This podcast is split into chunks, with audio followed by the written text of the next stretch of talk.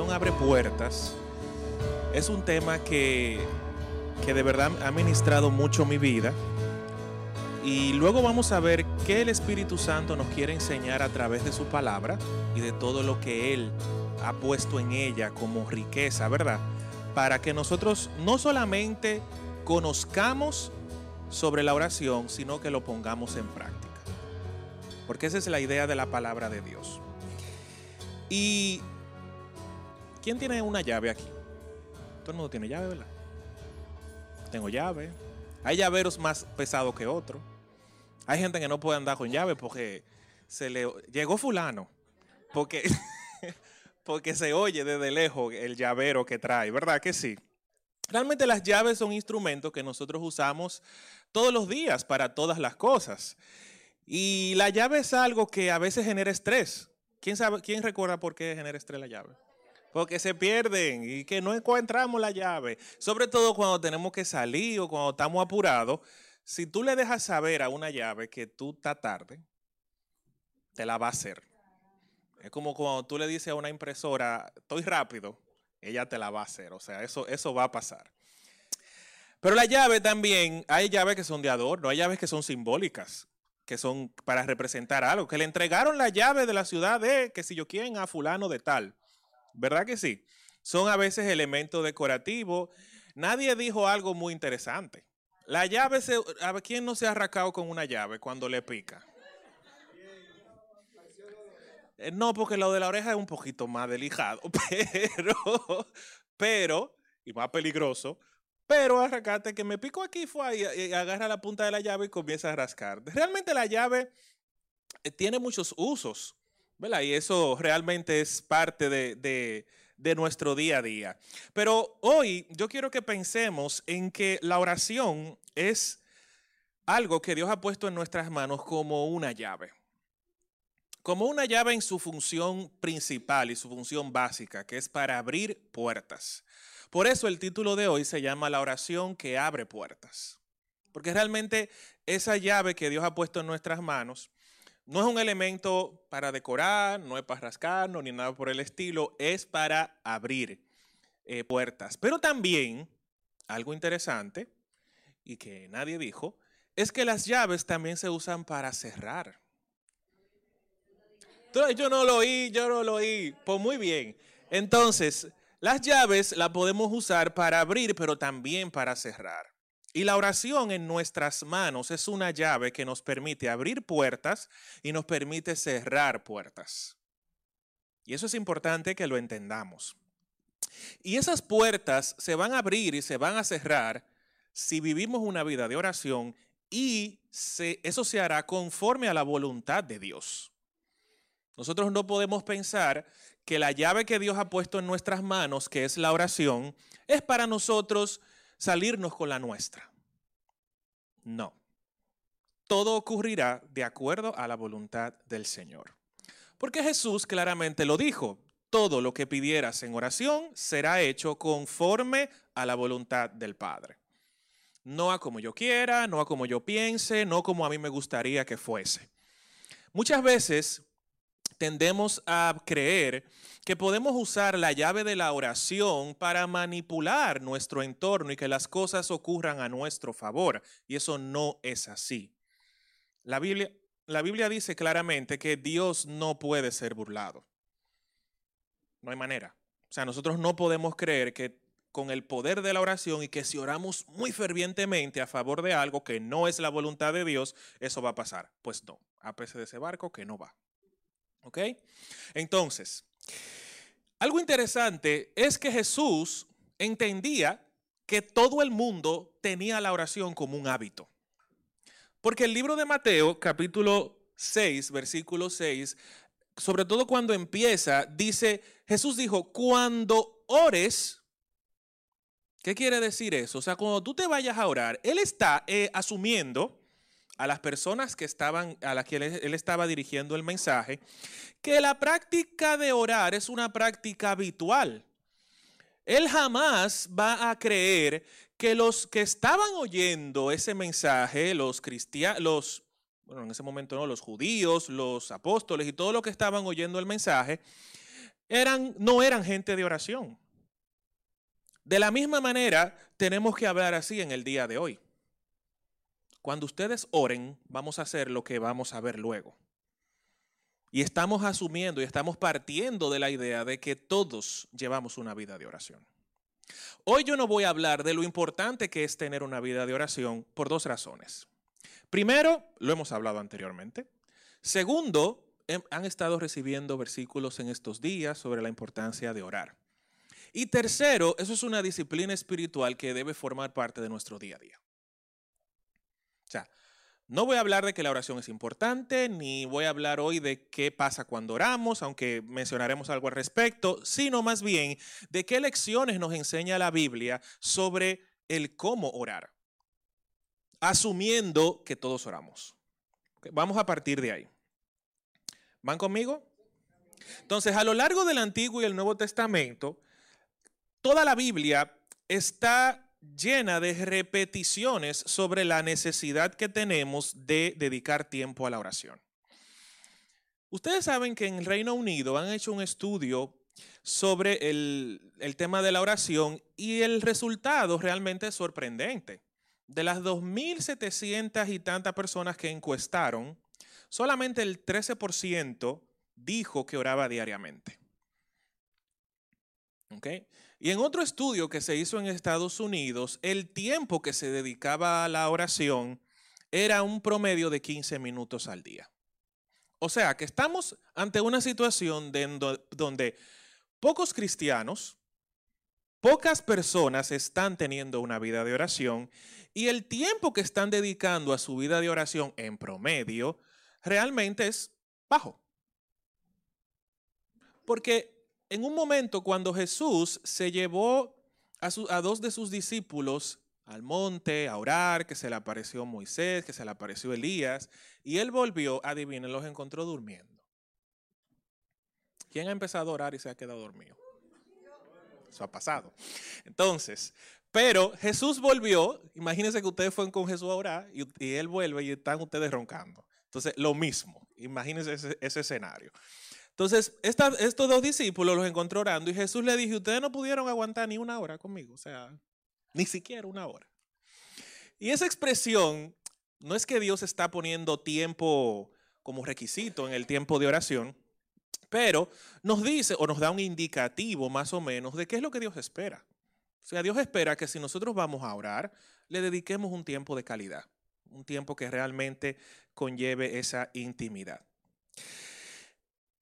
La Biblia, en el Antiguo Testamento, nosotros encontramos muchos ejemplos de oración. Muchos. ¿Verdad? Hay personas que oraron por sanidad, hay personas que oraron por milagros, hay personas que oraron para que Dios los librara de una batalla, y hay personas que oraron por muchísimas razones. Y hoy en día yo quiero hablar, eh, hablar sobre tres oraciones que encontramos en la Biblia y sobre todo no vamos a leer la oración completa porque son versículos largos, pero sí vamos a sacar de ahí como que cuáles son las principales enseñanzas que nos dejaron esas personas que oraron delante de Dios y que podemos aplicar en el día de hoy. Porque la idea de todo esto es que, vuelvo y repito, pongamos en práctica lo que estamos oyendo. Bien, entonces yo quiero iniciar hoy con el, eh, la oración de Nehemías. ¿Recuerdan quién era Nehemías? Lo hemos hablado. Nehemías, ¿verdad? Fue una persona, un judío, que era copero de un rey y estaba exiliado de, de Jerusalén. Y él, en un momento determinado, recibió una mala noticia. Recibió una mala noticia porque él comenzó a preguntar, ¿y cómo está Jerusalén? ¿Y qué es lo que está pasando allá? Etcétera. Y le dijeron la mala noticia de que el pueblo estaba destruido que los muros de la ciudad estaban derribados. Y esta noticia a él le impactó tanto, no solamente porque se habían derribado unos muros. Los muros para Jerusalén eran símbolo de la protección divina. O sea, él sabía que la ciudad estaba desprotegida. Y esos, esos muros se, habían derribado y ante esa situación Nehemías se, se encontraba bastante consternado. Y en el capítulo 1 donde él se entera de la noticia y le pide a su jefe en ese momento, que era el rey, mira, déjame ir a Jerusalén para ayudar allá y poder ayudar a reconstruir los muros. Pero la Biblia en el capítulo 1 nos dice que Nehemías ayunó y oró al Señor, ¿ok? Y de esa oración, iglesia, nosotros podemos sacar muchas enseñanzas. La primera enseñanza que yo pude identificar en esta oración es que cuando él recibió esa mala noticia, lo primero que él hizo fue orar. Muchas veces cuando nosotros nos dicen una mala noticia o nos dicen algo, ¿verdad?, que no nos gusta, nuestra primera reacción es tratar de resolverlo nosotros mismos, no ir a Dios en oración. ¿Ok? Entonces, lo primero que Nehemías hizo fue orar. Y es algo que nosotros tenemos que saber. La oración debe ser ese refugio donde uno va cuando recibe una mala noticia o cuando ocurre algo que no nos gusta. También Nehemías se acercó a Dios con humildad, reconociendo primero que Él era el Dios de los cielos. Cuando nosotros oramos, tenemos que dedicar tiempo a elevar a Dios nuestra alabanza, a decirle a Él cuán grande es Él a decirle cuán poderoso es Él, cuán majestuoso es Él, porque forma parte de la alabanza al Señor. Y hacerlo en nuestro tiempo de oración es una forma de decirle a Él, tú eres el poderoso, tú eres el que puedes, no yo. Es una forma de decir que yo no puedo, que yo no tengo las fuerzas, tú eres el que lo puedes hacer. Y eso genera automáticamente el que una dependencia de Dios. Cuando nosotros repetimos eso en nuestro tiempo de oración, es una forma de nosotros ir alimentando nuestra dependencia del Dios que todo lo puede. Y de nosotros decirle a Él, mira, en nuestras fuerzas nosotros no podemos. Nehemías sabía que él no podía reconstruir los muros en sus fuerzas. Él sabía que él no podía levantar la ciudad en sus fuerzas, pero él fue al que podía hacerlo. Y él le dijo a él, Señor, yo dependo de ti para esta obra. Algo interesante que hizo Nehemías también en este tiempo de oración es que él confesó sus pecados y los de sus padres. Cuando nosotros oramos, tenemos que tomarnos el tiempo de pedirle al Señor que nos perdone. Todos aquí fallamos todos los días. Aquí nadie está libre de culpa. Entonces, como todos cometemos errores todos los días de manera consistente, todos los días, cada vez que oremos, necesitamos pedirle al Señor que nos perdone. ¿Y por qué Nehemías pidió perdón por el pecado de sus antepasados? Y eso es un dato interesante porque y luego vamos a ver en otra oración cómo también conectamos esto. Pero los pecados de nuestros antepasados muchas veces nos alcanzan. Muchas veces heredamos conductas, heredamos cosas que quieren perseguir nuestra vida presente, pero estuvieron en nuestros antepasados. Por eso Nehemías dijo, espérate, yo me voy, yo, yo quiero que tú me perdones, Señor, pero no solamente lo que yo hice, sino esos pecados que vienen de, mi ante, de mis antepasados, también bórralos. ¿Me voy explicando con claridad? Entonces, otra cosa que hizo Nehemías es que cuando él se acercó a Dios en oración, recurrió a sus promesas. Y esta es una parte súper hermosa de la oración de Nehemías. Él le dijo a Dios, Señor, acuérdate de lo que tú le dijiste a tu siervo Moisés. Acuérdate de las promesas que tú le diste a tu pueblo. Muchas veces cuando nosotros oramos necesitamos decir, Señor, acuérdate de lo que tú prometiste. Acuérdate de lo que dice tu palabra. Acuérdate de lo que tú me dijiste tal o cual momento. Porque todos aquí, ya sea leyendo la palabra o en algún momento de alabanza o en alguna palabra de oración parado desde aquí, en algún momento todos nosotros hemos recibido una palabra de Dios.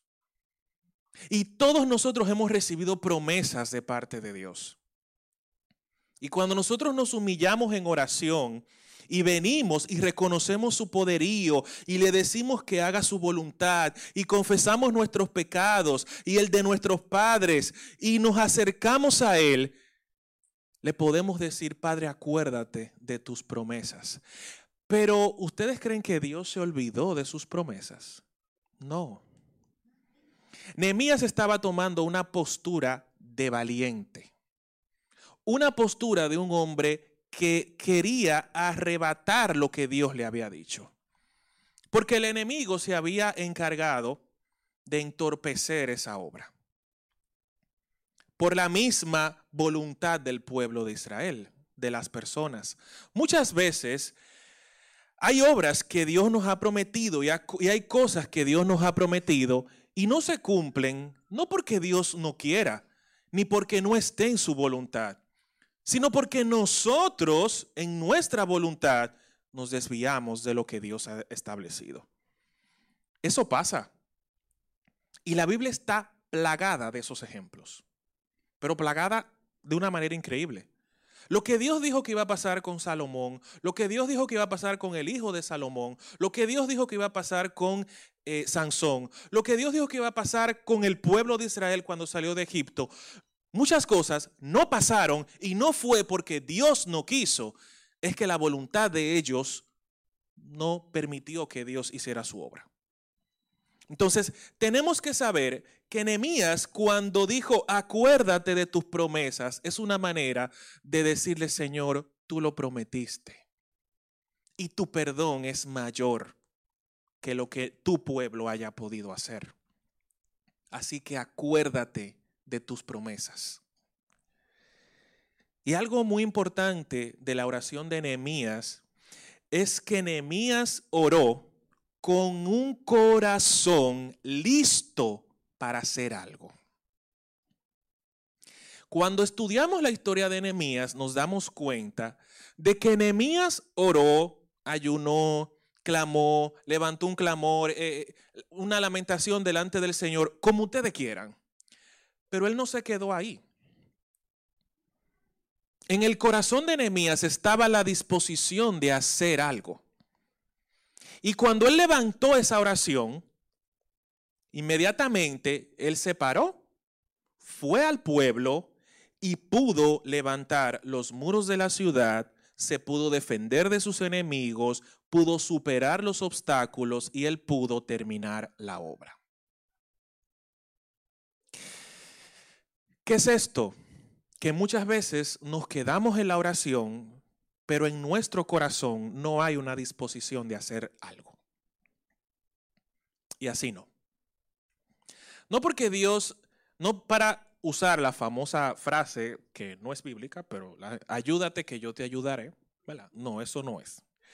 Pero nosotros tenemos que orar con la disposición de hacer la voluntad de Dios. Si no, eso no va a ocurrir absolutamente nada. no va a ocurrir. ¿Por qué? Porque la oración es, es, esa llave que Dios ha utilizado para que nosotros abramos los cielos, Él pueda entrar, descender y obrar a través de nosotros. Es así. Y que no, que no me gusta, bueno, hable con Dios y resuélvase con Él. Pero Él fue que lo puso así y no lo vamos a cuestionar. Bien, entonces, ¿Todos entendieron la oración de Nehemías? Las enseñanzas que hemos aprendido de él. Excelente. Vamos con otro ejemplo que está en Segunda de Crónicas capítulo 20 y les doy la cita para que puedan leer esa oración con más calma. Segunda de Crónicas capítulo 20 del 5 al 12 son siete versículos, pero es importante entender este contexto porque la oración de Josafat es muy interesante. El rey Josafat, ¿verdad? Él estaba siendo amenazado justo, y esto es, y así es que empieza el capítulo, justo después que él estaba buscando a Dios en oración. O sea, él había venido de un encuentro con Dios y entonces, luego de ese encuentro, recibe una serie de amenazas y una serie de ataques. ¿Qué usted cree que va a pasar cuando nosotros oramos? ¿Que el enemigo se va a quedar tranquilo? No. El enemigo va a arreciar la batalla y él va a decir, espérate, este, este o esta oró y aquel, refiriéndose a Dios, porque él habla así, y aquel, yo estoy seguro que aquel le escuchó. Y aquel va a abrir los cielos. Y aquel va a mandar sus ángeles. Y aquel va a obrar. Y aquel, entonces él no se va a quedar tranquilo ante ese panorama. ¿Van conmigo? Entonces, a Josafá le pasó algo similar. Josafat tuvo un tiempo con Dios en su presencia y, en sacrificio y orando. Y justo después que él estuvo buscando a Dios, entonces comienza a recibir una serie de amenazas, una serie de ataques, etc. ¿De quién? De quien en ese momento eran los instrumentos del diablo. Los moabitas, los amonitas, y eran una, la Biblia habla de que era una gran multitud enorme multitud. Y Josafat tenía tres gatos. O sea, y él vio toda esta gente y dijo, espérate, aquí hay un problema. Un comentarista que se llama Adam Clark llamó a la oración de Josafat, y me gustó esto mucho, como una de las oraciones más sensatas, más piadosas, correctas y una de las más elegantes jamás ofrecida bajo la dispensación del Antiguo Testamento. Porque la oración de Josafat estaba llena de mucha riqueza. Y algunas de esas cosas que están en esa oración las vamos a comentar ahora. ¿Qué podemos aprender de la oración de Josafat? Lo primero es que Josafat inició esta oración buscando que el pueblo se uniera. Él no se fue solo a orar, porque aunque la amenaza era contra él, pero él representaba al pueblo. Entonces lo primero que él hizo, es, eh, Necesito gente que se una a esta oración. ¿Qué nos dice esto en cuanto a la oración? Que orar con otros es parte del modelo bíblico. Sí, tenemos que tener nuestro tiempo de oración a solas, eso es bíblico y en comunión con Él. Pero tenemos que tener gente con la cual orar. O sea, eso debe ser parte de lo que también nosotros incluyamos en nuestro hábito de oración. Orar con otros. Eso forma parte del modelo de Dios. Y sobre todo cuando estamos siendo atacados por el enemigo. Al orar, otro elemento importante es que Josafat recordó y reconoció las obras que Dios había hecho, había hecho con él antes. Cuando nosotros oramos y estamos en ese lugar, ¿verdad? En el refugio de Dios, algo que puede fortalecer nuestra fe es traer a memoria aquellas cosas que Dios ha hecho por nosotros.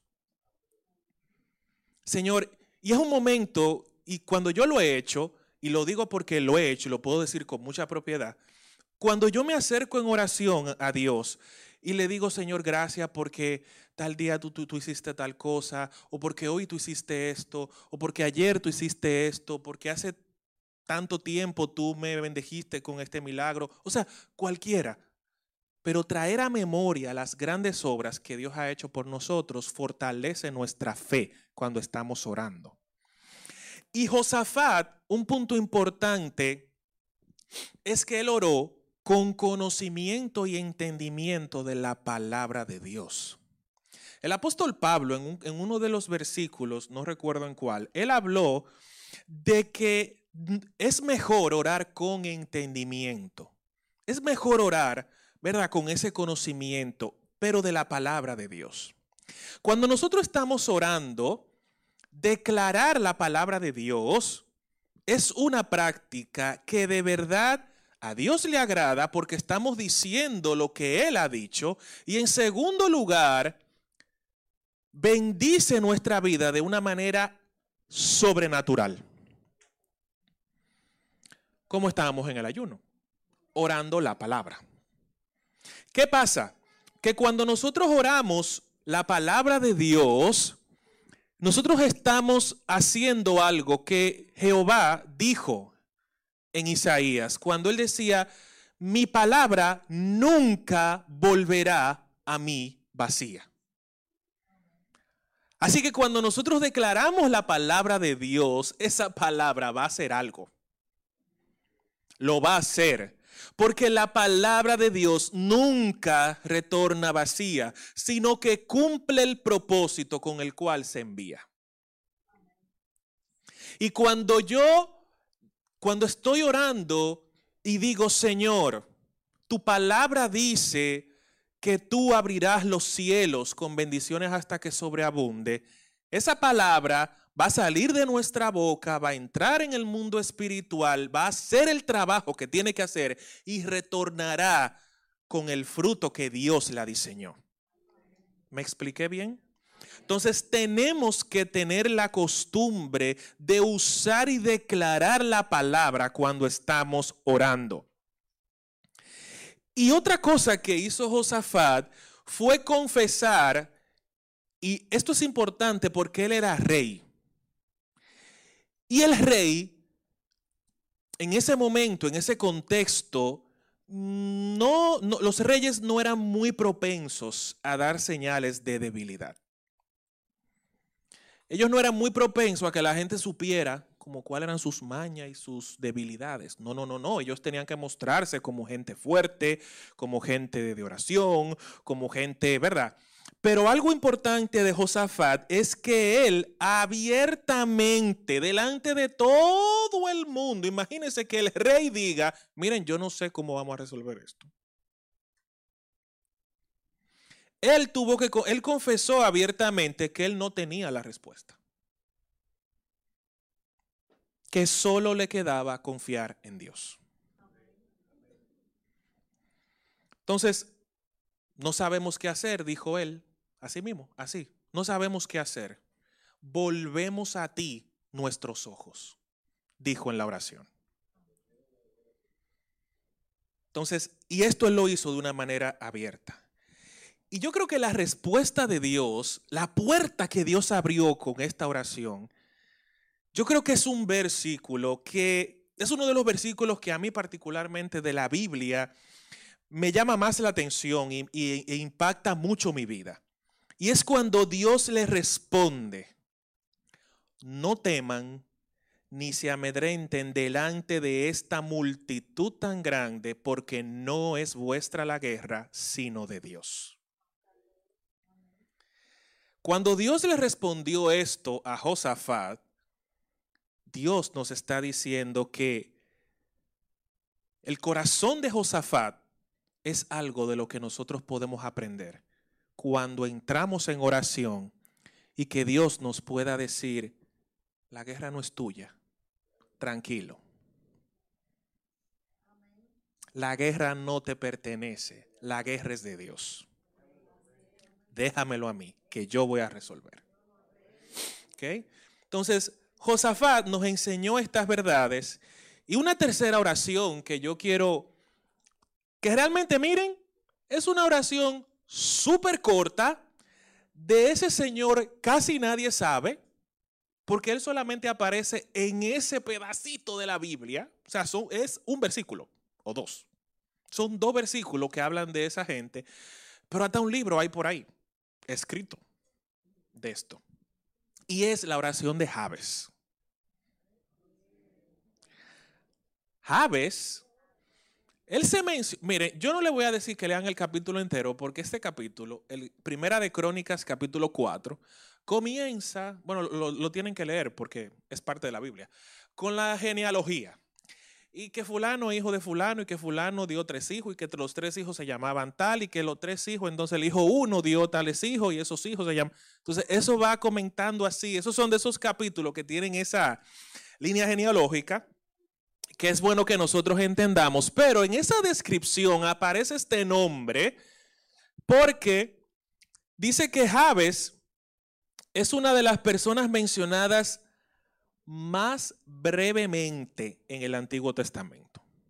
O sea, más brevemente, pero con más interés, decía un comentarista. Porque solo sabemos de él por un versículo que está en Primera de Crónicas, capítulo 4, versículo 10.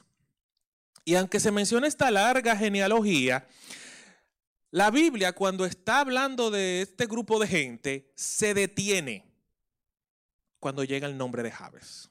¿Van conmigo? Y que fulano, hijo de fulano. Y, y Jabes era más ilustre que sus hermanos. Entonces la Biblia hace una pausa para describirnos algo de esta persona. Y esto de que era más ilustre que alguno de sus hermanos, realmente nos debe llamar un poco la atención.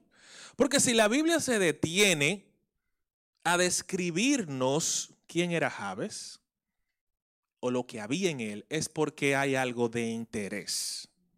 Todo lo que está en la Biblia Dios lo ha puesto para nuestra edificación. Entonces, algo interesante es que el nombre de Jabes estaba asociado con dolor y tristeza. Eso significa el nombre de Jabes. Sus padres le pusieron dolor, imagínense. Dolor, ven acá. Tristeza, pórtate bien. Era, como que diciéndole Jabes, así a, cada rato, ¿verdad? Pero la oración de Jabes es muy corta, pero realmente tiene mucha enseñanza para nosotros.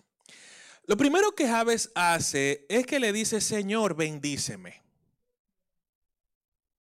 Con ese nombre hasta yo se lo pediría. O sea, Señor, bendice mi vida.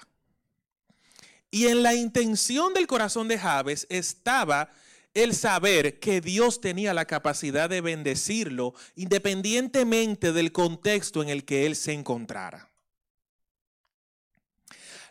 Las demás personas que se mencionan como familia de, de Jabes era de un estatus social bajo.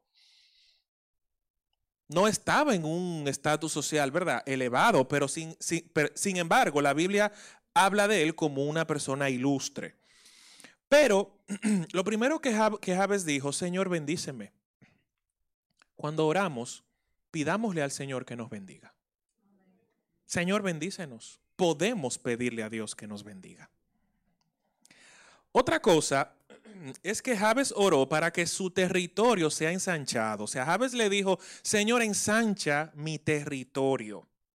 Muchos comentaristas coinciden con el hecho de que, de que Jabes oró cuando estaban realizando la conquista de Canaán para que Dios expulsara a los malvados de su tierra.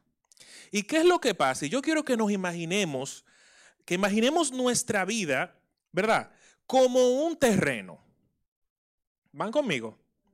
Entonces, nosotros nos encontramos en ese terreno y supongamos que ese terreno está dividido en partes y cada parte es un área de nuestra vida. Entonces hay un terreno que es nuestras emociones, hay un terreno, terreno que es nuestra eh, familia, nuestra vida espiritual, nuestra comunión con los, con los otros, nuestra vida ministerial, nuestra salud, nuestras finanzas. Entonces, en ese gran terreno que está dividido en partes, existen varias áreas. Cuando Jabes le dijo, Señor, ensancha mi territorio, lo que él estaba diciendo, mira, de esas áreas que conforman este territorio, expulsa a los malvados, sácalos y échalos fuera. ¿Por qué? Porque pueden haber áreas de nuestra vida que estén bajo el control del enemigo. Entonces Jabes tuvo que decir, eh, eh, eh, no quiero a nadie, solo a ti gobernando este territorio completo. Eso significó cuando Jabes le dijo, ensancha mi territorio. No necesariamente que lo hiciera más grande, sino que ensanchara su capacidad de tener dominio sobre todas las áreas de su vida, pero el dominio bíblico. Otra cosa que Jabes hizo fue que le dijo, Señor, que tu mano esté conmigo.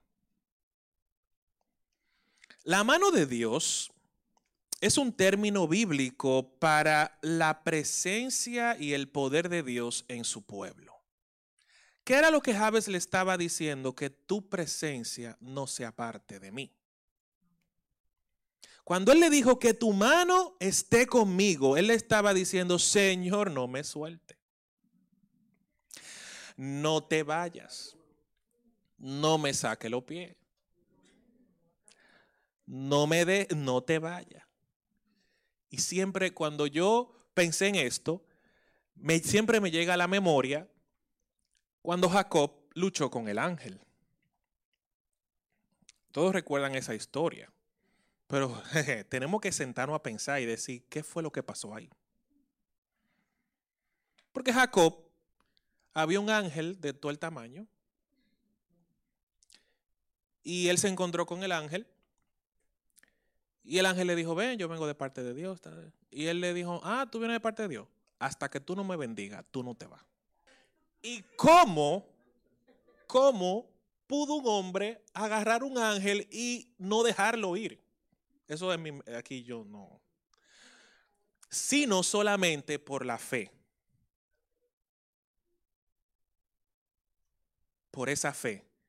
Era lo único que podía agarrar ese ángel ahí y decirlo, jeje el ángel tuvo que romperle el muslo, la pierna, para que lo dejaran ir.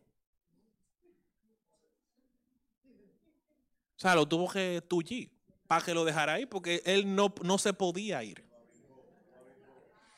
Entonces, cuando vemos ese tipo de cosas en la Biblia y vemos las cosas sobrenaturales, como que bueno, la leemos, pero no nos sentamos a pensar y decir qué fue lo que pasó ahí. Ahora, la fe de Jacob en ese momento era lo que estaba agarrando ese ángel y no lo dejaba ir. Nuestra fe, bien aplicada, tiene el poder de hacer que la mano de Dios no se aparte. La mano de Dios con nuestra fe no se va a mover. Por eso dice la Biblia que sin fe es imposible agradar a Dios. Jabes también pidió a Dios que lo cuidara del mal y que no recibiera ningún daño. Hay un comentarista que se llama Poole, donde dice que esta parte de la oración es como pidiéndole a Dios que lo que significaba su nombre no dañara su vida. Que el dolor y la tristeza no me dañen. Era lo que él le estaba pidiendo. ¿Por qué? Porque él sabía lo que significaba el nombre Javes. Y él sabía de dónde venía. Todos nosotros sabemos de dónde venimos. Todos nosotros sabemos de dónde cogíamos. Todos nosotros sabemos de dónde tenemos fallas. Y Dios, y Javes lo que le estaba diciendo, eso que yo sé, que es una falla para mí, eso que yo sé que es el lugar de donde yo flaqueo, no dejes que me dañe. Eso es lo que le estaba diciendo. Si hay algo en nuestro entorno que sabemos que no nos, que no nos hace bien, le podemos pedir a Dios que no permita que eso nos dañe. Y eso es una de las cosas que podemos aprender de aquí. Y adivinen cómo termina esta, esta, este versículo diciendo, y le otorgó Dios lo que pidió. Y le otorgó Dios lo que pidió. ¿Por qué? Dijimos al principio, cuando Dios responde a una oración de manera positiva, es porque está conforme a su voluntad. Javes oró conforme a la voluntad de Dios. Por eso Dios le dio lo que pidió. Y tenemos que aprender de lo que oraron bien. Porque de lo que oraron mal, no tenemos nada que aprender. Señor, gracias porque no soy como el fariseo este. Que gracias porque yo diezmo, gracias porque yo soy justo. No, esa oración Dios no la oye a ese no le dieron absolutamente nada. Pero al otro que fue y le dijo, Señor, apiádate de mí, que soy pecador, dice la Biblia que ese se fue a su casa perdonado. Entonces Javes oró conforme a la voluntad de Dios. ¿Y cuáles son esas enseñanzas que podemos sacar de estas oraciones? Lo primero es que la vida de oración, iglesia, es una carrera de un día a la vez. Si nosotros hasta ahora no hemos tenido una vida diaria de oración, podemos empezar. No estamos tarde. Jesucristo no ha venido.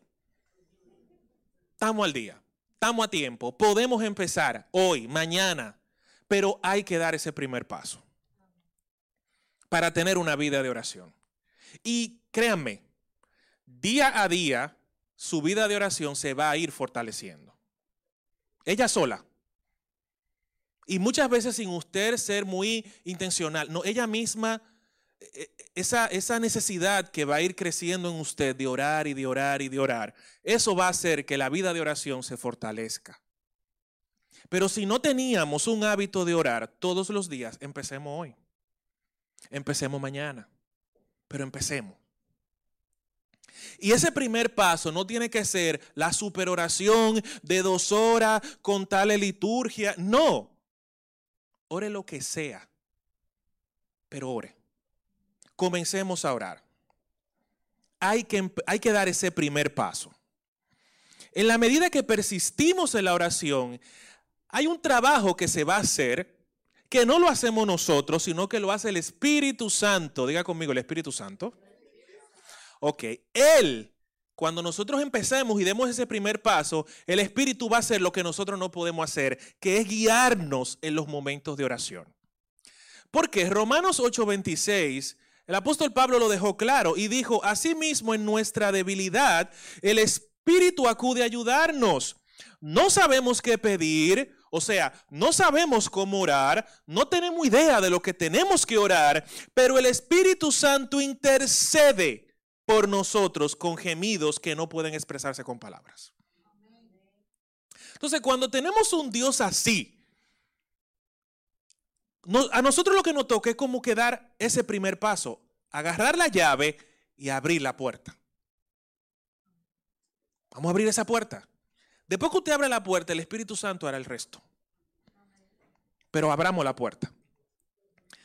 Cuando porque cuando elevamos una oración, el, eh, es como que el cielo se abre a nuestro favor para que lo de Dios se manifieste en nuestras vidas y en nuestras familias. Y la Biblia menciona en varias ocasiones que Dios siempre anda buscando gente que ore. Y en algunas ocasiones del Antiguo Testamento, Dios dice, busqué al, al menos uno y no encontré a nadie que intercediera, que intercediera. Si Dios tiene que buscar en este lugar gente que ore, nosotros tenemos que hacer que Él encuentre gente que ore. Porque si Él está buscando gente que ore es por algo.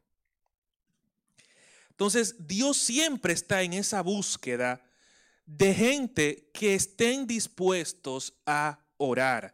Porque es cuando oramos que podemos iniciar a fortalecer ese hombre interior creado según Dios.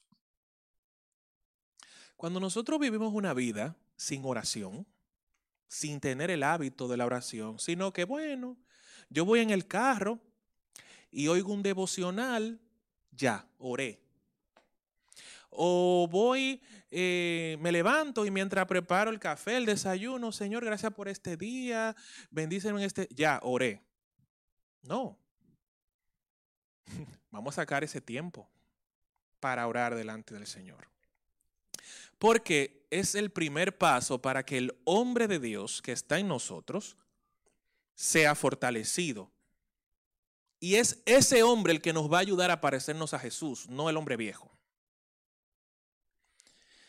Y es en nuestros tiempos de oración cuando nosotros podemos acercarnos al Padre para encontrar ese perdón que necesitamos todos los días. Porque la Biblia habla en Apocalipsis que el acusador, y esto yo lo he dicho anteriormente, el acusador va todos los días. Mira lo que hizo aquel, mira. Y va donde Dios a acusarnos. Mira lo que hizo Ariel. O mira lo que hizo fulano. Tú estás viendo. Y cuando esa acusación ocurre, Dios es justo. La Biblia lo enseña claramente. Pero ¿qué pasa? Cuando Dios mira, si nosotros llevamos una vida de oración, cuando Dios dice, ah, tú estás acusando a fulano, vamos a ver las evidencias. ¿No es así? No, José, usted que sabe de ese mundo, ¿verdad? Vamos a ver las evidencias para ver qué nos dice la evidencia de esta acusación. Cuando, la única cuando nosotros oramos, la única evidencia que el Padre encuentra es la sangre del Cordero. Y cuando Dios mira y ve esa sangre, dice, aquí no hay nada. Aquí no hay culpa, aquí no hay condenación, aquí no hay absolutamente nada. Pero eso solamente ocurre cuando nosotros oramos a Dios y en nuestra vida de oración entregamos aquellos pecados que nosotros hemos cometido. ¿Por qué? Porque la Biblia dice que las misericordias de Dios son nuevas. Diga conmigo, nuevas. Cada mañana. Dios sabe con quién está bregando. Él sabe, y me acusa la palabra, Él sabe el grupo de gente loca que tiene. Y Él dijo, mira, yo no voy a poner esto en la mano de esa gente porque eso es un problema. Yo voy a renovar mi misericordia todas las mañanas. ¿Por qué? Porque yo necesito como la, misericordia en como, como el celular cuando se carga, al 100%. Yo necesito la misericordia cargada al 100% todos los días porque con esta gente no se puede. Si la misericordia del Señor no se renueva todos los días, tuviéramos un problema muy serio. Entonces, la misericordia del Señor son nuevas cada mañana. Sí, le podemos fallar a Dios, pero Él está dispuesto a perdonar cuando nosotros oramos.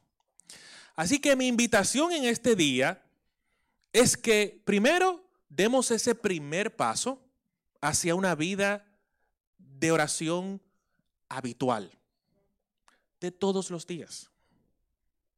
Y dé el paso como usted quiera, tembloroso, un paso firme, no, délo como usted quiera, pero délo.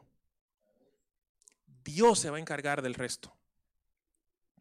Dios se va a encargar del resto. Y yo les puedo dar por testimonio, ya con esto termino.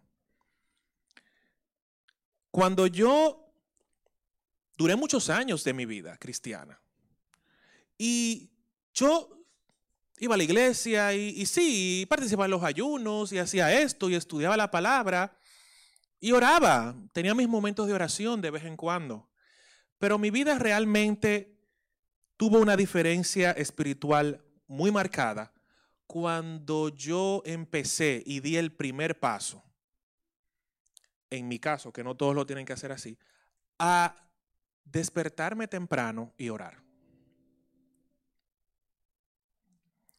Y eso es algo que al principio fue fuerte, porque a quién no le gusta dormir, a todo el mundo le gusta dormir. Pero para mí fue muy difícil al principio yo levantarme. Y yo empecé levantándome a las seis, ya voy por las 5, pero ya no voy más para atrás.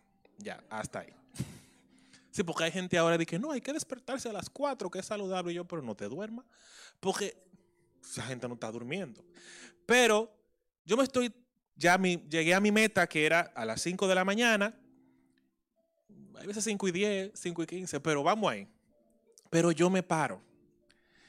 En sentido general, no le puedo decir que un día que otro, pero trato de que ese día no falte. Y no importa cómo haya sido el día anterior, yo me paro. Y no importa cómo yo me sienta, yo me paro.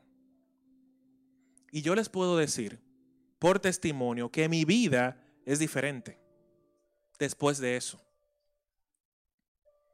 Porque es que ese día a día, conectado con el Padre, hablando con Él y teniendo ese tiempo con Él a solas, eso te cambia, eso te transforma. No es que te hace imperfecto, no es que te hace de Superman, pero tú ves la mano de Dios moverse a tu favor todos los días. Así que yo quiero que cerremos nuestros ojos y que pensemos. Y yo no quiero que, que quizás asumamos el compromiso con Dios hoy por emoción o porque, ah, bueno, que qué buena tu palabra y porque hoy es domingo y nos encontramos en la iglesia y queremos hacerlo todo bien. No, yo quiero que realmente sea una decisión propia de convencimiento de que necesitamos a Dios todos los días. Y yo quiero que ahí con tus ojos cerrados oyendo esta melodía, tú y tu padre se pongan de acuerdo y tú definas con tu papá cómo tú vas a iniciar tu vida de oración habitual. Que no sea algo momentáneo, que no sea algo de un día sí, tres días no, que no sea algo de yo hacerlo cuando estoy manejando, cuando estoy cocinando. No, Dios no se merece eso. Dios quiere nuestra comunión no dividida. Él quiere nuestra comunión entera hacia Él. Y cuando nosotros nos disponemos a orar, tiene que ser algo de Dios y tú. No Dios, la calle y tú, Dios, la cocina y tú, no. Dios y tú, solamente Dios y tú. Porque así como Nehemías se rindió a los pies del Señor, así como Josafat se rindió a los pies del Señor, así como Jabes se rindió a los pies del Señor y elevaron esa oración. Y Dios les respondió. De esa misma manera, Dios va a comenzar a abrir puertas en tu vida conforme a su voluntad en la medida que tu vida de oración se vaya fortaleciendo y vaya creciendo. Así que yo no te voy a decir, comprométete a orar mínimo tanto tiempo al día o comprométete a levantarte temprano y orar. No, yo no te voy a decir eso. Lo que yo te voy a decir es que tú te pongas de acuerdo con tu Padre en cómo tú vas a iniciar tu vida de oración.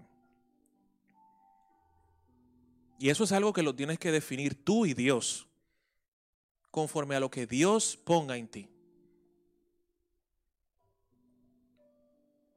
Así que Padre, te damos gracias por esta tarde, Señor, gracias por tu palabra, porque tu palabra, Señor, nos edifica, tu palabra nos confronta, tu palabra, Señor, nos da crecimiento y nos ayuda a entender tu voluntad.